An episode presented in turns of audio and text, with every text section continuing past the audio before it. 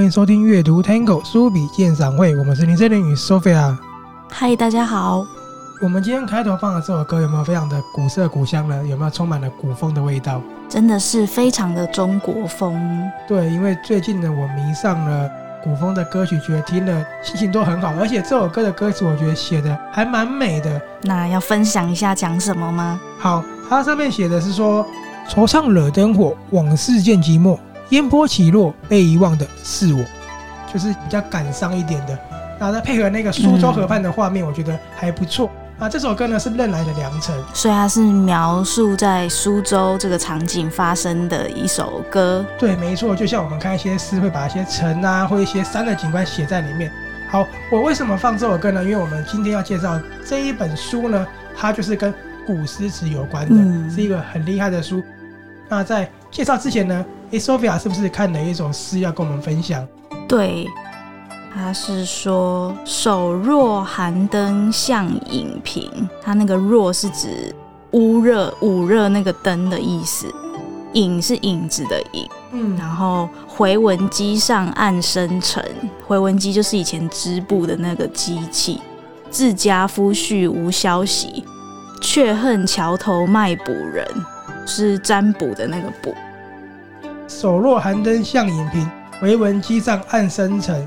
自家夫婿无消息，却恨桥头卖卜人。很多小朋友在学校应该都有念过。嗯，小朋友，嗯，应该有。对，因为它有影子的影。其实通常有月啊、花影的这些诗，小朋友都会读过。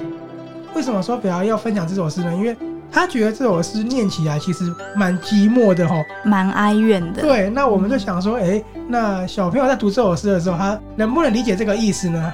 寂寞的含义可能需要年纪大一点才可以体会，对不对？对，可是就是可以跟小朋友讲说，就是你可能像那种丈夫不见了去打仗的那种心情。这个我记得蛮小的时候就都会有学过这种类似的课文。课文它其实教的就是哎，有关打仗，有关历史。对，那里面其实的另外一个含义就是我们讲它有关于寂寞，它是一个蛮寂寞的事。嗯、好，那我这里呢分享另外一首，它是宋词哦，就不是诗。嗯。触皮秋千，起来慵整纤纤手。露浓花瘦，薄汗轻衣透。见客路来，袜铲金钗流。何休走，倚门回首，却把青梅嗅。这个词呢叫做《触皮秋千》，它是宋代李清照写的。听起来有没有就可爱多了？我想这个就是古代年轻人的爱恋之情吧。嗯，听起来蛮活泼俏皮的。那这边可以跟大家讲一下，就是诗跟词。那诗的话，可能就是大家最常听到、最有名的就是唐诗嘛。那其实，在更早以前，可能汉魏六朝的时候，也有古体诗。那古诗就比较没有字数的限制。嗯、那唐诗的话，格律就很严谨了，像有绝句，绝句就是每一首只有四个句。然后律诗的话，我们很常听到说什么几言律诗，五言、七言，就是。一句五个字或一句七个字，然后律诗的话就是一整首可以有八句这样子，然后还有更长的排律，就是有八句以上。那词的话就是宋朝、宋代比较流行的，由诗演化而来的。那它是有分小令、中调、长调，那它的字数就是很长，可以有五十八、五十九到九十几个字以上，那都是长短句的，也没有像诗那么一定要说哪一句要押韵，或是哪一句要有什么平仄啊之类的这样子。嗯，应该说可以比较更可以用来叙事，或是讲一个故事啊，描述画面。因为诗你看，如果短短就四句，其实就讲不了那么多。怪不得宋朝的词那么厉害，因为你说在宋代是非常热门的一件事情。对对对，它就是由诗演化而来的。那你刚刚说它可以用比较多的字去阐述一件事，嗯，因为它最短的一首也有五十八个字哦。哦。好，原来如此，学习了。那为什么我们开头讲了这两首呢？原因是因为呢，我讲这一首《触皮秋千》呢，它我觉得比较适合小朋友听来。因为讲到秋千呢，可能小朋友会先读到就是宋朝的大诗人苏轼的那一首“对天涯何处无芳草”，最后一句呢就是“多情却被无情恼”。我觉得小朋友读“多情却被无情恼”好像有点太早熟了，对不对？对，是有点早熟。他们可能只会觉得说哦，有押韵啊什么之类的。对对对。为什么说表前面讲那一首诗呢？因为也是我们觉得哎，小朋友一定读过，可是他真的懂这意思吗？或是他真的适合吗？好，其实刚刚就是开个小玩笑啊，因为任何词小朋友当然都可以读啊，他们可以去学习里面的意思，然后去学里面的奥妙，对不对？只是呢，我们要说，哎，你们知道其实很多诗很多词是不适合小孩的吗？因为那些文人其实都是大人嘛，他们是创作给自己听，或者是是创造给大人听的，所以那些含义呢，可能有包含很多说，哎，他们为情所困的庸人自扰啊，那有的说的是国家大事、嗯、战乱，对不对？国仇家恨，那当然有的呢说的就是如守空闺的寂寞，就像是 Sophia 刚刚讲那一个，我觉得就蛮像的，对不对？嗯、那还有很多诗人呢，我们都知道他们成天就喝酒，所以很多诗其实就是他们整天饮酒作乐的，可能是喝醉以后的抒发，喝醉酒的作品。对，那有些诗人喜欢上酒楼，哎，我问一下，酒楼它在现在我们要怎么称呼那个场所？嗯酒楼，我觉得酒楼其实是蛮单纯的，就是喝酒，然后吃肉、吃小菜，然后可能看人家弹琴、唱歌。哦、那小朋友现在感觉比较没有这种场景。哦、对，那那个青楼女子就要在里面算是陪笑嘛，然后表演一些才艺，卖艺不爱卖艺不卖身。其实呢，就是有很多诗人都喜欢在那边，不能说鬼混，就在那边找灵感。嗯，所以他们整天就混在那边，然后讲的呢就是满满的爱慕之情。对呀、啊。所以呢，我才说，哎，这件事对小朋友读起来会不会太早熟了呢？不过后来我们读了一本书，就是我们今天要介绍的书，才发现说，哎，其实你只要懂了那个意思，你只要知道怎么样跟小朋友说典故的话，好像就没有那么不妥了。不过真的是有些诗、有些词要长大了才懂，就像 Sophia 刚刚讲的，小时候读只是觉得说，哎，老师教我们怎么押韵。对啊，或者是觉得哦，天涯何处无芳草，然后可能大家都会讲这一句话，可是却没有办法体会那种他刚刚说是多情被无情恼的那种心境。我说真的，这个可能要到二十五岁以后才有可能体会吧。或者是有些人是更老之后才能体会，因为年轻人其实他们谈感情也是比较青涩，对对不对？多情却被无情恼，真的是要长大一点才能体会。好，这是什么书呢？这就是由启动文化所出版，赵启林先生所带来的《大人的私塾》。那它的副标就是“有些心情长大才懂的古诗笔记”。嗯，真的是长大才懂，真的。所以呢，其实这本书是适合大人去看，吸收了之后呢，也可以跟小朋友讲很多诗的典故跟故事。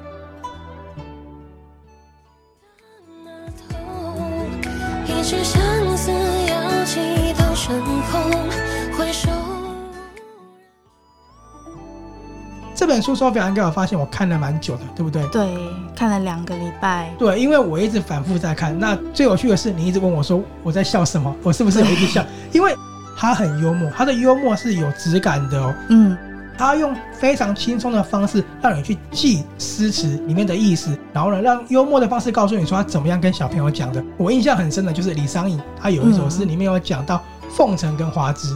好花枝，对，那个花枝，凤城是凤城，其实就是古代京城的意思。哦，对，我想到有一间在师大，不是师大，台大附近有一间叫凤城烧腊，我就知道你要讲这个。然后他那个打卡点被说地表最强烧腊。对，因为呢，连赵启林先生都说这首是读着读着，我都想要去凤城吃的。那真的很好吃，是香港人开的。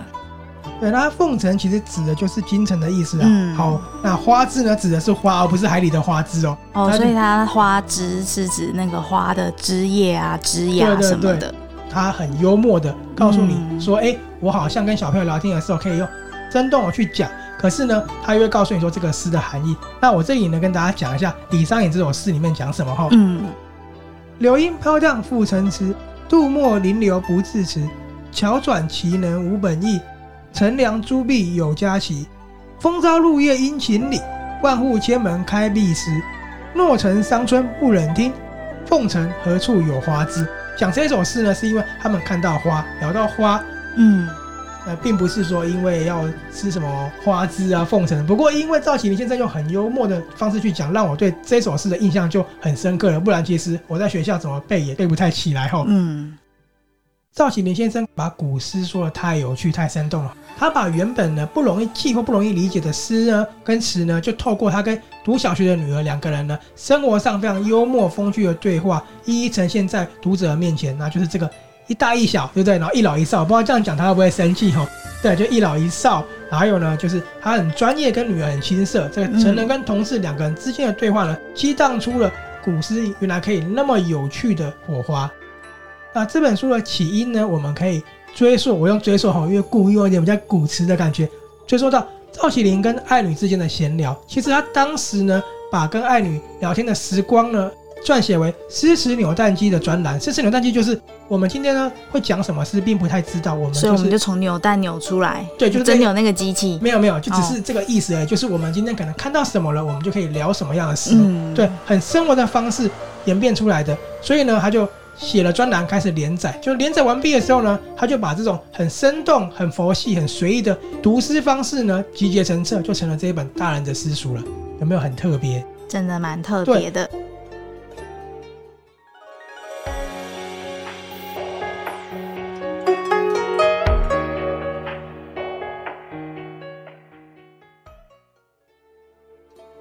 这本书呢，我觉得真的很厉害，因为它开拓了大家对古诗原本的既定印象，还有你吸收它的全新方式。就是我刚刚讲，他透过跟爱女的闲话家常，日常生活中什么都可以触及到诗。比如说我们在看人家的名字的时候，哎，你名字有什么字，有什么意思的时候，就跟诗有关。那我们出去玩，看到花，看到草，也有诗嘛，都可以带入。当然呢，看到蝴蝶，看到什么的话，都会有诗。他告诉我们说，原来生活上到处都是诗词。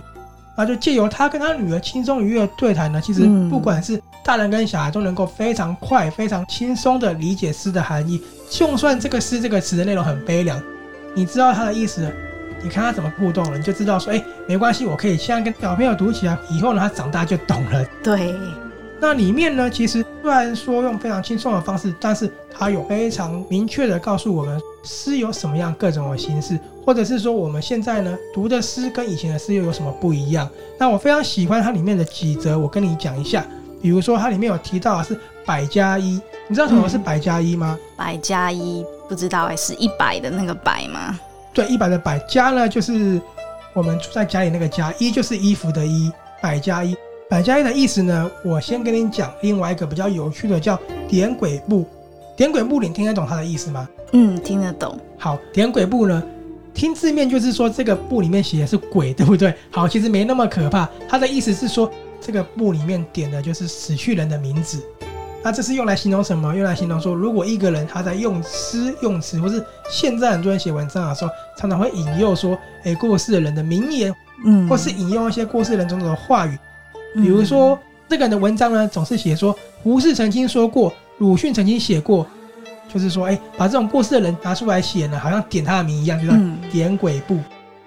嗯，所以其实如果小朋友在读这样的诗词的时候，你就可以说，哎，这个是点鬼簿。哎，不过不知道他们会不会被吓到，就是了哈。对，可能年纪比较小一点的会吓一跳。好，为什么讲这个呢？因为这是名字。那百家一呢，就是说，嗯，把人家的文章。东凑西凑凑出来成一个文章，就是白加一哦。所以就是，比如说我到处引用别人的意思。对对对，这里应该很清楚哦。但是呢，这没有不好，这个用得好的话，它也是一个很厉害的创作。嗯、就像我们开玩笑讲的二创，对，不对？对。然后呢，它也是很棒的集句。有些人的文章就会引用，这是巴菲特曾经说过的话。那这个东西呢，就像宫崎骏的动画，这个呢，就像说根据哈佛研究所说的，你应该知道这样对不对？嗯、这样就是百家衣。那百家用的好，其实呢，就是一个你的功力了。因为怎么样把不同的字句串在一起，成为一篇文章呢？这也是蛮难的吧。不过我觉得我喜欢百家衣的原因就是，我如果既然写不出诗、写不出词的话，那我可以通过百家衣的方式练习，或者是你可以引用人家的前三句，你自己写最后一句，其实都蛮有意思的。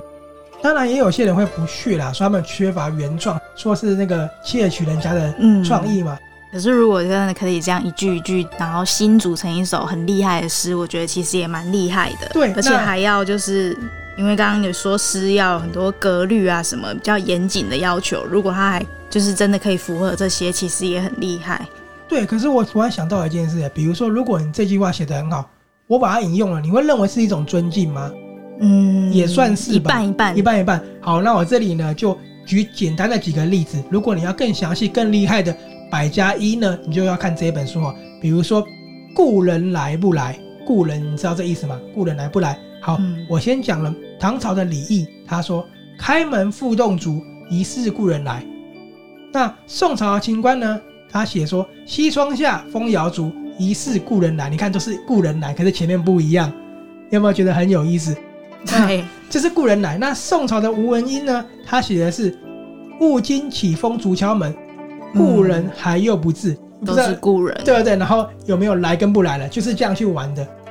嗯，其实仔细发现还蛮有意思的，有很像我们看英文在 rap 在重新组字句的时候，那也很像在 freestyle，对不对？以前的人古人 battle 就是这样，大家去对字，很有意思。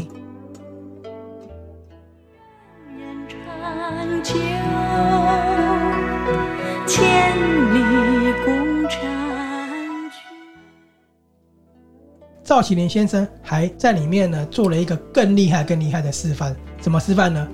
他不只可以重组人家的字句呢，他还可以把国语、英语、日语、韩语等等的全部呢重新组合在一起，变成一个非常国际化的诗哦。我举一个例给你哦，它里面讲了一个说，他把宋人时孝有的《洞山歌》改掉了，改成什么呢？几度春归晚去归，堪得蟠桃 score，score 什么呢？就是。日语对不对？很厉害的意思。它里面玩了很多方式，所以你就知道为什么看的时候一直笑了吧？你会觉得蛮好笑的。原来诗可以那么有趣，就是我刚刚讲的诗呢，可以那么的 freestyle，可以就像我们的 rap 一样，可以自行重组、填写、跨出各种语言。只要你用得好呢，你会发现它的乐趣无穷。而且你写完一首诗，其实蛮有成就感那种感觉。嗯，我看了之后也自己呢好玩的写了一下，然后我放在我的那篇书评上面了。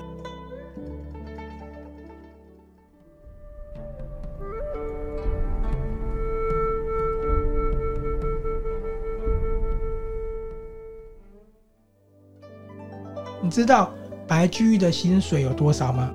他在巅峰的时候，薪水对一个月月薪，对，你猜猜看。嗯，可是我不知道那个古代的那个币值，或是他们有说什么黄金百两或什么的。我们就直接用钱现在来猜，你觉得多少钱一个月？五千？十万？哇！我跟你讲，白居易的诗里面高薪族，其实他的诗里面有记录了。他的薪水，他的生活，那有人就说他是炫富或怎么样，反正我们不管。他呢，连退休之后一个月都有五万，厉害吧？好，这些东西厉害的，不是我们瞎掰的，是真的。在《大人私塾》这本书里面有列给你看，说他们怎么样透过诗去保存当时的生活情况的。所以我有说，它不只呢是一个文学的演变史，它也是历史。这个历史有包含了个人、社会风气，还有国家、国仇家恨。嗯好，那 Sophia 常常看古装剧，你应该知道什么正九品的官，对不对？嗯，从九品。对，这本书呢，他告诉你说，白居易啊，他把正九品一直到刑事部尚书，嗯、还有他退休的薪资都记载在里面的。那蛮有趣，很有趣哦，是真的记在里面。那我讲一段就好，因为你刚刚说他薪水怎么有那么多？好，这是从八品的官哦，从八品里面写到的，月见剑纸两千张，税馈俸钱三十万，有没有很多？真的对很多哈，有没有听了觉得很让人羡慕？所以这本书是不是真的很有趣？真的很有趣。对，那你知道其实青梅竹马呢，在古代也是可怕的一件事情吗？青梅遇到了竹马，可能呢也会独守空闺哦。所以青梅竹马是，当然并不是每个都那么不好。不过呢，李白的诗就有讲到这里了。啊这个诗比较长，你就自己去翻这本书，你就可以看到了。还有呢，我觉得。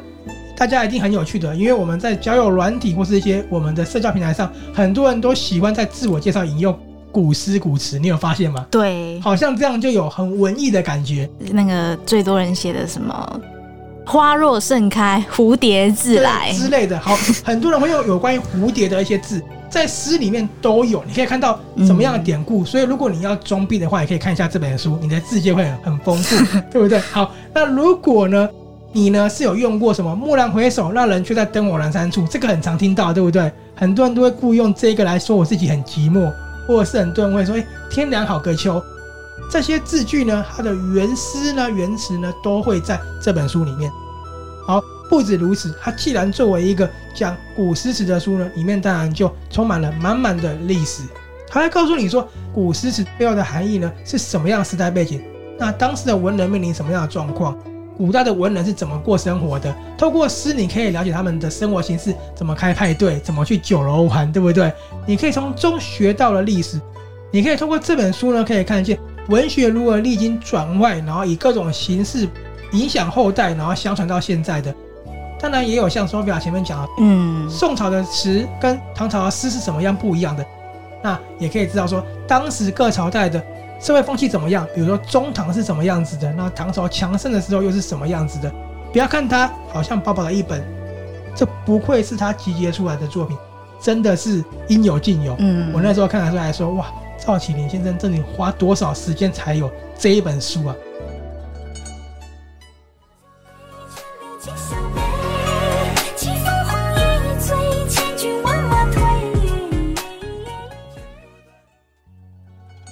你慢慢去读这本书，慢慢看赵启林先生的解释之后跟说明之后，你会发现原来所有的东西都藏在诗里面。嗯，虽然说只有短短的几句而已，但是真的非常的厉害。那你刚刚说词，当然它就可以让你重回，哎，好像有画面的感觉了，真的很有趣。对，我翻上此书的时候呢，我真的很满足，是那种很开心的满足。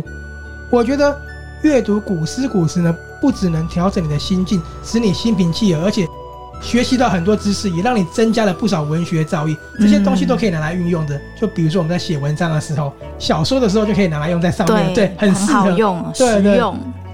而且呢，诗就是生活，你可以看到赵启麟先生怎么把诗融入生活的。生活随处皆诗的时候呢，你就可以说，哎，看到一件事情，看到一个事物景致的时候，你可以信手拈来几句在那边朗朗上口，嗯、或是你可以呢依自己心境。不管是你用百加一的方式重组，或是你真的厉害，可以重新创造一部属于自己的作品的话，那是不是也是非常满足的一件事情？对对，其实生活呢就可以那么简单得到满足了，就只是看你怎么看待世界而已。嗯，所以呢，我非常喜欢赵启林先生他在书的最后写的这段话，他说：“诗词作为一种观看世界的方式，我们阅读了多少诗词，就有多少种感动的可能。”这个真的讲的讲的很好，诗里面呢充满了灵魂，充满了情感，它是一种浪漫，也是一种温馨，也是一种感动。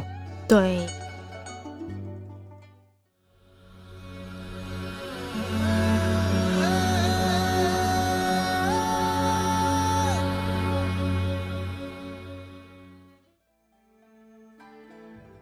那在这一集节目的最后呢，我想要跟大家分享三首诗，为什么呢？我想问问看，Sophia 看到这三首诗之后有什么样的画面涌现？那会用这三首诗呢，也是因为最近很多朋友都热衷户外活动，嗯，现在是 outdoor 当道，对不对？真的。好，outdoor 其实古人就在做了，你知道吧？因为古人他当然没有智慧手机，没有什么，他只能往外跑，就是在 outdoor 嘛，对不？对，对，没错嘛。好。我们每次划开 IG 的时候，哦，都是朋友去户外拍的那些照片，真的很美。台湾真的很漂亮。那你也知道，很多朋友约你去 outdoor，都说爬山有益身体健康，对，都很多美照去说，你看看多漂亮。所以呢，我告诉大家，古人早就爱大自然了，他们对大自然的鬼斧神工真的是着迷不已。可是因为以前的人没有相机嘛，他们当然是用诗来记录景致跟记录当下的情感，而且呢，透过诗这个文字呢，它是可以。传一百年，传一千年，嗯、流传到现在的，不然我们现在怎么会读到呢？对，会显得真的是还好有流传下来，对才可以看到这些作品，会显得非常优美。所以呢，我现在就说三首诗，这三首诗都是描述庐山。庐山我们都没有去过，没关系，你就想象阳明山什么都可以，好不好？庐山吼。好，第一首呢是唐朝的李白，叫《望庐山瀑布》，这是我最喜欢的一首。嗯，好。日照香炉生紫烟，远看瀑布挂前川。飞流直下三千尺，疑是银河落九天。银河落九天就是瀑布，这样很漂亮，嗯、很像银河。这是李白写的《庐山瀑布》，不错，这个真的很有气势。好，第二个呢是徐宁的《庐山瀑布》，嗯，也叫庐山瀑布哦。他很大胆去挑战李白，不过听说被后人批评的体无完肤了。你听听看，是不是有那么差？他说。虚弱空拳千仞直，雷奔江路不暂息。千古长如白练飞，一条界破青山色。如何？嗯，一条界破青山色，我觉得他蛮文艺的啊。李白是那种比较大气、比较霸气，可能比起来格局大小差太多。因为那个飞流直下三千尺，这个银河落九天，这个真的太厉害了，所以难以超越。比如说，它是一张照片的话，就等于是李白拍下来是那种一瀑布很壮观、很壮观的。那徐宁拍的是不是好像就是由下往上拍？有没有像完美照一样拍的很高？对，视角的不同视角的感觉。但是因为他们都是呈现瀑布，所以当然李白就厉害蛮多的吧？对不对？嗯。再来呢是苏轼的，他呢也在庐山，可是呢他不写瀑布，他写什么呢？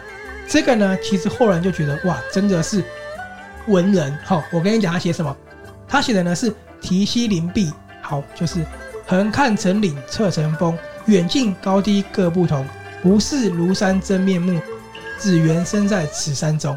嗯，这个也是就是最有名、最常听到的。当然，不是庐山真面目这两句，应该大家都有听过，是不是很文艺？嗯，他就让你觉得说，就算你到那边了也看不清庐山，你就亲自来这里体验的那种感觉，对不对？嗯。那这三首你最喜欢哪一首？飞流直下三千尺。好了，好，我也是这一首，就是因为让我们没去过庐山，也觉得哇，很厉害，对，很有磅礴的气势。对，那也分享给所有喜欢户外运动的朋友。你们放下手机之后，来看看文人怎么写的，哇，真的是非常的厉害。最后结束之前呢，我再补一个好了，补一个，因为呢，他写的也是山，反正大家都那么喜欢爬山嘛。这个是杨万里，宋朝的杨万里写的《回望魔色那潭石峰》，内容是：好山近看未为奇，远看全胜近看时。回望清风云外水。两峰高绝五峰低，很漂亮的山峰，这种感觉。嗯、对，你看以前的人文字那么优美，还可以流传到现在。我只是很好奇，说他们写这一首诗要花多少时间呢？真的蛮强的，对不对？嗯，也不一定。也厉害的人可能几分钟就讲出来了，可能七步成诗这样子。好，那最后只是好奇一件事，你觉得徐宁写的有那么差吗？也没有闹那么差，只是因为对手是李白嘛，这个怎么比？他敢挑战李白是一样的那种名字，对不对？对，一样的名字，好，真的是很有趣。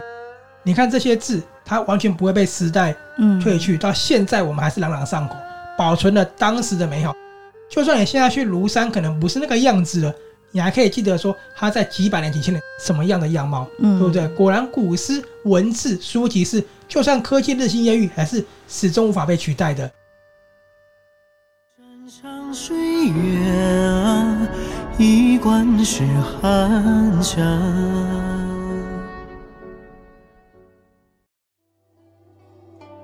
这本书真的非常值得看。赵启麟先生曾经说过：“读诗读李白还需要旅游吗？不需要啊。为什么呢？就是你想读就可以读嘛，不需要任何理由嘛。可是呢，我觉得读书很重要。为什么呢？因为很多人现在都不读书了。”都忙着赚钱了，嗯、都说我要赚多少钱，我要自残。好，我们来看唐朝的杜牧怎么说的。他说：“繁华似散竹香尘，流水无情草自春。日暮东风怨啼鸟，落花犹是坠楼人。”你看最后还不是坠楼人，对不对？嗯、古代人就有预言了，就说你忙着赚钱，其实到最后也许呢，赚到最后你什么都没有。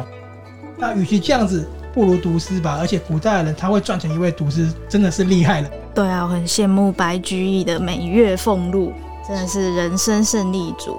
我觉得不止你的生活要富裕，你的内在也要富裕，你才可以达到真正的富裕。对，心灵也要富裕。对，我们呢，其实小时候都读过这些书了，你刚刚都有印象。只是我们小时候读的时候，是因为学校的老师要我们读的。那我们有时候呢，也是因为说，哎，这个提到花草啊，提到月光啊，跟节庆有关。或是提到说，诶，跟历史有关而读的，但是小时候我们真的没有完全了解它的意思，对吧？可是如今我们现在已经长大成人了，就如同这本书上面所写的，有些心情，有些诗，现在我们可以读懂了。嗯，启动文化所出版《大人的私塾》这本书呢，真的是一本富有教育意义又充满了浓厚的文艺色彩，还有呢，我刚刚说很幽默，有听到 “scoy” 吗？里面还用了其他的韩语。赵启麟先生是用。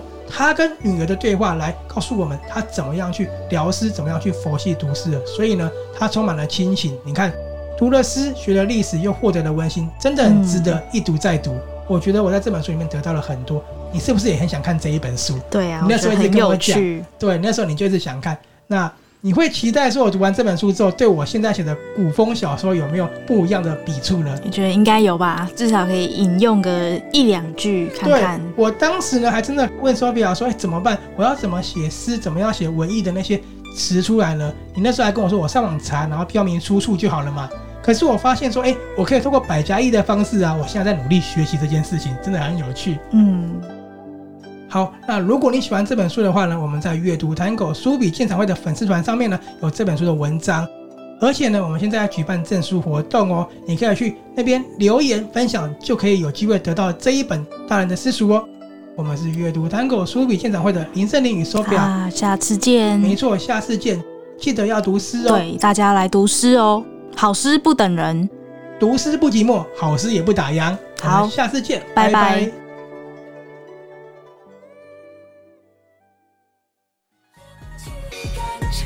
Thank.